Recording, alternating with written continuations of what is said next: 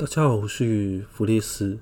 那这个是好听人类图的第零集，也就是麦克风测试啦。那人类图是什么呢？人类图它是结合了呃印度的脉轮系统，也就是你会在人类图上面看到那些几何图形啊，那些正方形，然后那些三角形等等，那些就是来自于脉轮系统。那第二个就是说中国的易经，你会发现这些能量中心里面它有数字，那些数字就来自于中国的易经，一到六十四个卦。那在人类图里面，它把六十四个卦叫称为闸门。那再来就是你会看到能量中心跟能量中心之间会有所谓的呃长条的。那些长条的就概念就来自于犹太教的卡巴拉，也就是呃，我记得是生命之树。那卡巴拉呃是犹太教徒的一种生活的哲学，还是生活的形式哦？那最后就是占星，也就是星座，你会看到呃有行星的符号，也会看到十二星座的符号。那除此之外，还有所谓的量子力学啊、基因学啊、生物化学等等。好，人类图组成的元素是这样子。那人类图到底要做什么呢？其实人类图它并不并不困难，它主要困难的点其实是在于说它所带来的东西哦。什么意思呢？就是人类图它基本上可以称为是一套灵性系统。这个是我和，就是我听朋友说了以后，我特别有感触的哦。就是说，当你知道你的人类图是的设计啊，例如说我是生产者，当我知道我是生产者的时候啊，我就晓得，呃，我的能量场是一种开放且包容的，我会吸引各式各样的人事物来到我面前，然后我对这些人事物，我会做出荐骨的。反应、回应，意思就是我会有所选择，选择要不要投入。例如说，我选择要不要跟这个人出去啊？他可能会问我：“哎，你要跟我一起出去玩吗？”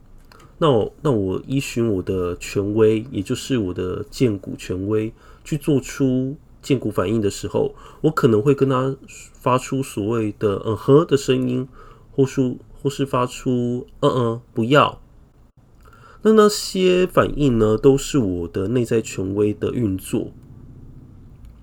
我透过内在权威呢，也就是人类图这个核心的呃东西，或是这个独特的知识，就是权威本身呢，去理解到原来我们人是可以有所依据的。我们并不是呃浑浑噩噩的过日子。过去我们可能会用头脑去思考，说我们的人生的规划该到哪里去，或者是我要读什么样的大学啊？我要读怎样的学校？我要留在台湾工作吗？还是我要到国外去工作呢？等等。那这些大大小小的事情，其实呃，在人类图里面它很简单。就是透过你的内在权威跟策略来做决定，但是这一点又比较吊诡的是，当你知道这么简单的时候，你有没有办法真的去实践它？或者是你愿意开始这么相信或这么做吗？那其实人类图它从创始人的教诲一直以来就是，呃，你不用去信仰人类图。你只要去试试看，试试看是不是像我们说的一样。例如说，我告诉你，你的剑骨会有反应，那你可以去试试看，感受它是不是真的像我们说的一样。嗯，那这是第零集，第零集会谈的东西就是，主要是我想到什么就会说什么。那如果呃大家有想要特别知道什么的话，都可以告诉我。我会把我的粉丝专业跟那个 Instagram 的连接哦，试试着看能不能放在那个 Podcast 的简介栏位里面。哦，因为我好我晓得好像有些 Podcast 的平台它，它是放连接没有办法真的能够连接过去的。好，那这个就再看。好，那我今天呢有一个特别的感触，就是说，呃，最近的人类图流日，也就是类似那个星座运势那样的东西哦，它走到了一个呃。